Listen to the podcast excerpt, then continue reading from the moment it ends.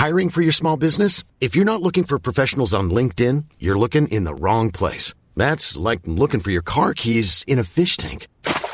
LinkedIn helps you hire professionals you can't find anywhere else, even those who aren't actively searching for a new job but might be open to the perfect role. In a given month, over 70% of LinkedIn users don't even visit other leading job sites. So start looking in the right place. With LinkedIn, you can hire professionals like a professional. Post your free job on linkedin.com slash people today.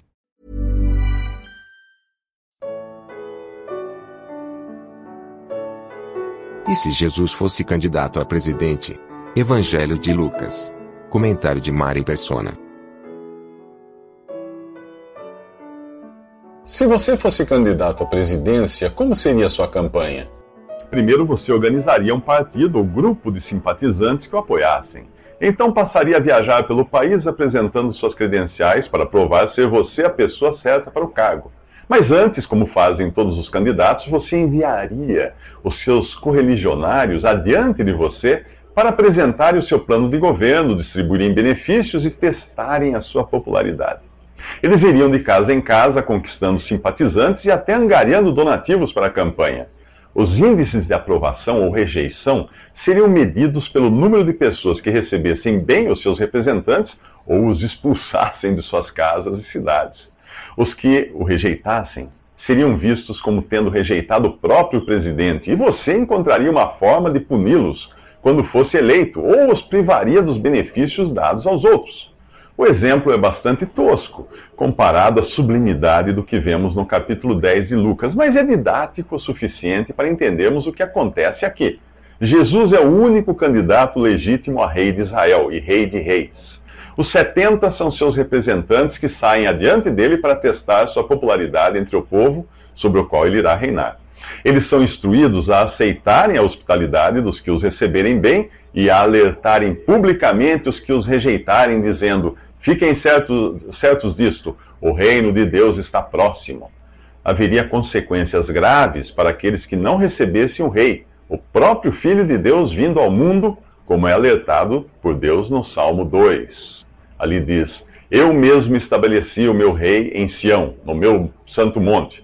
Proclamarei o decreto do Senhor. Ele me disse: Tu és meu filho e hoje te, te gerei.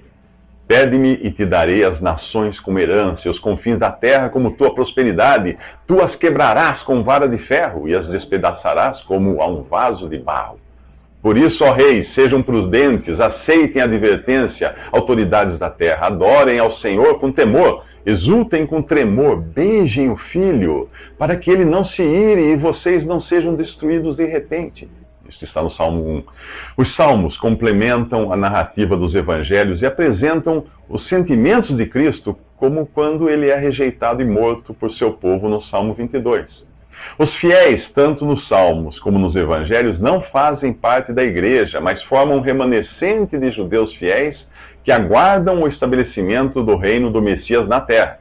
Enquanto isso, o Espírito de Cristo é visto nos Salmos, identificando-se, sofrendo e se alegrando com eles, além de prover sustento e proteção, como no Salmo 23. Então, no Salmo 24 e nos outros, o Rei da Glória vem para reinar. Que tal fazermos um resumo de três minutos do caráter profético do livro dos Salmos? Então não perca o próximo episódio do Evangelho em três minutos.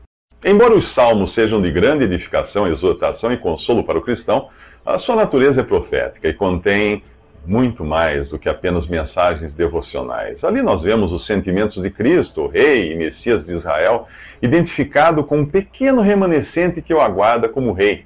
Os salmos, em sua maioria, também foram escritos por um rei, Davi.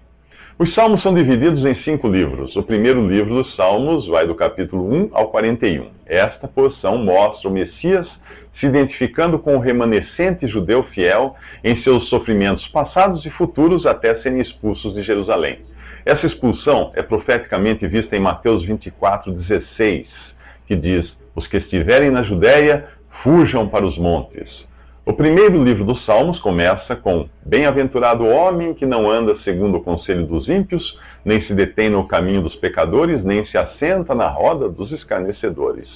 O segundo livro dos Salmos vai do capítulo 42 ao 72 e mostra apenas as tribos de Judá e Benjamim, que hoje chamamos de judeus. expulsas de Jerusalém e esperando em Deus, enquanto o anticristo exerce o seu domínio.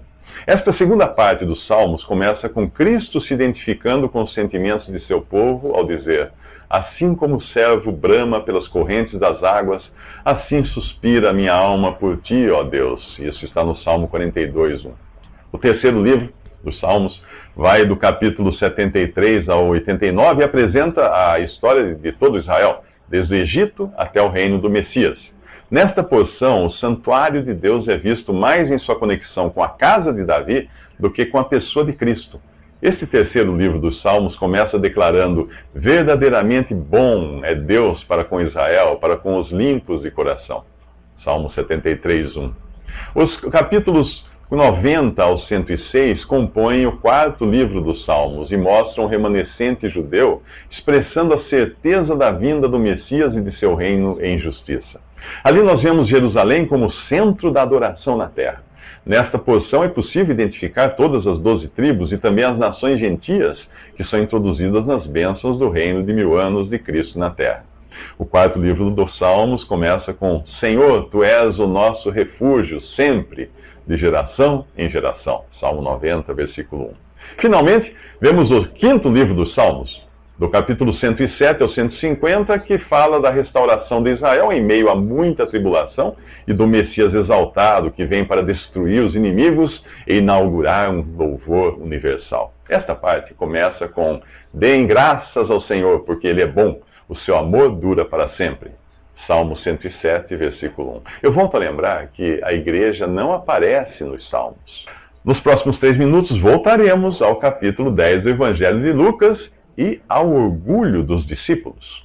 Os setenta discípulos voltam alegres da missão de levar as boas novas do reino, porém o que fez os seus olhos brilharem, os seus corações palpitarem, foi o poder que tinham em mãos. Senhor, até os demônios se submetem a nós, em teu nome, dizem eles a Jesus. Mais uma vez, a resposta de Jesus revela o que há em seus corações. Eu vi Satanás caindo do céu como um relâmpago diz o Senhor. Jesus traz à tona o orgulho dos discípulos, o mesmo orgulho responsável pela queda do diabo. Não há nada pior do que você orgulhar-se do trabalho que Deus colocou em suas mãos, como se isso dependesse da sua força, do seu talento, da sua inteligência. Pois é Deus quem efetua em vocês tanto o querer quanto realizar, de acordo com a boa vontade dele, escreveu Paulo aos Filipenses, em Filipenses capítulo 2. Deus não precisa de nós, mas nos dá o privilégio de participar de sua obra. E se nós falharmos, ele escolherá outros para a tarefa. Pois a obra é dele, por ele e para ele. É uma insensatez louvarmos aqueles que Deus usa. Deveríamos louvar a Deus por usá-los, não o contrário. E se você busca reconhecimento por seu trabalho no Evangelho, deveria se envergonhar por querer ficar sob o mesmo holofote com Deus. Ele diz: Não darei a outro a minha glória. Isaías 42, 8. Deus está atento para a nossa vanglória e, não raro, ele providencia um freio para o nosso orgulho. Foi o que fez com o apóstolo Paulo. Tamanhas eram as revelações que Deus lhe deu que, sem freio, a carne de Paulo teria se descambado a gloriar-se de seus feitos.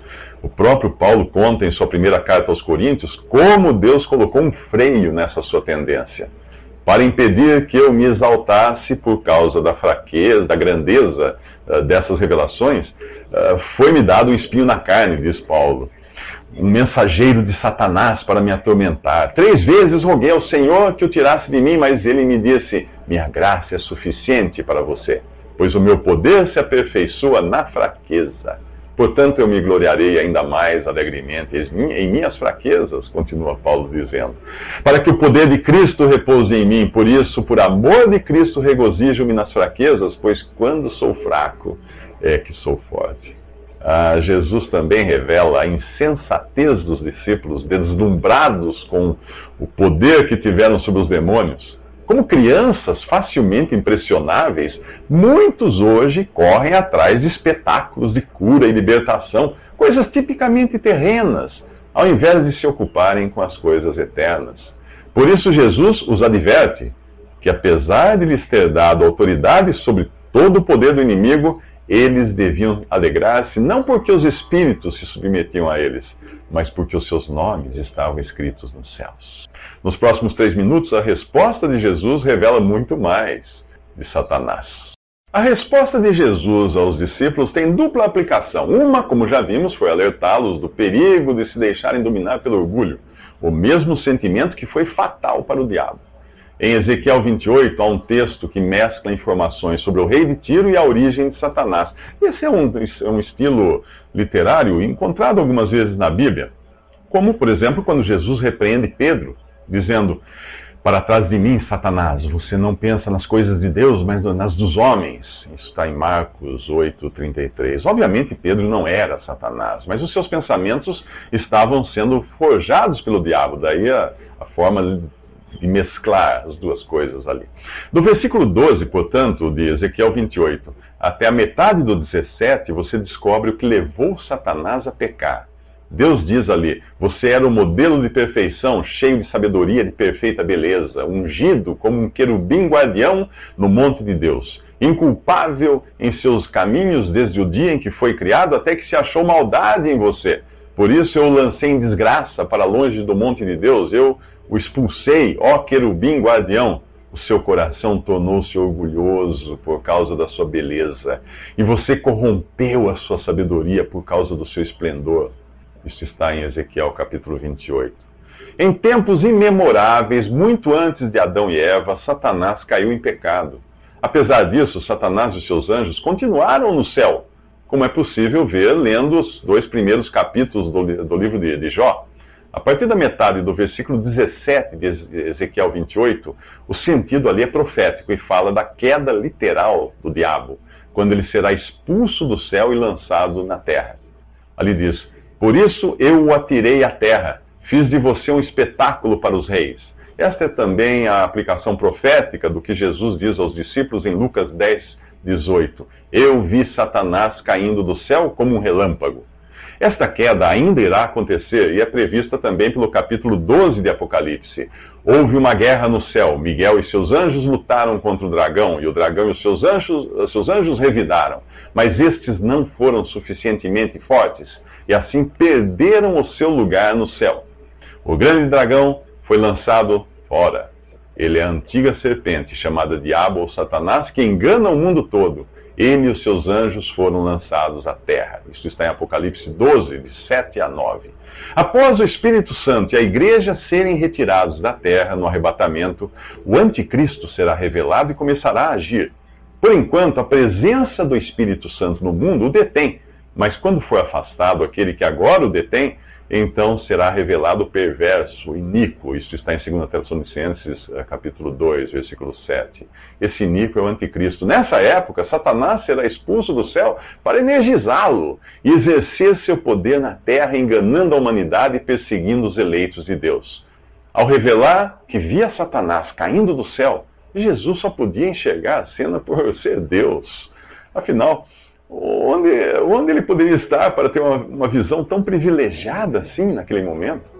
Nos próximos três minutos, Jesus mostra a vantagem da falta de inteligência.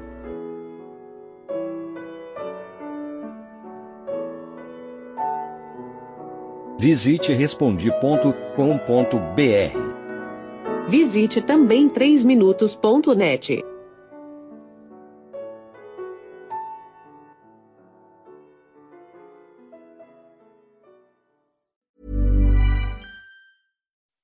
When you make decisions for your company, you look for the no-brainers. If you have a lot of mailing to do, stamps.com is the ultimate no-brainer. Use the stamps.com mobile app to mail everything you need to keep your business running with up to 89% off USPS and UPS. Make the same no-brainer decision as over 1 million other businesses with stamps.com. Use code PROGRAM for a special offer. That's stamps.com, code PROGRAM.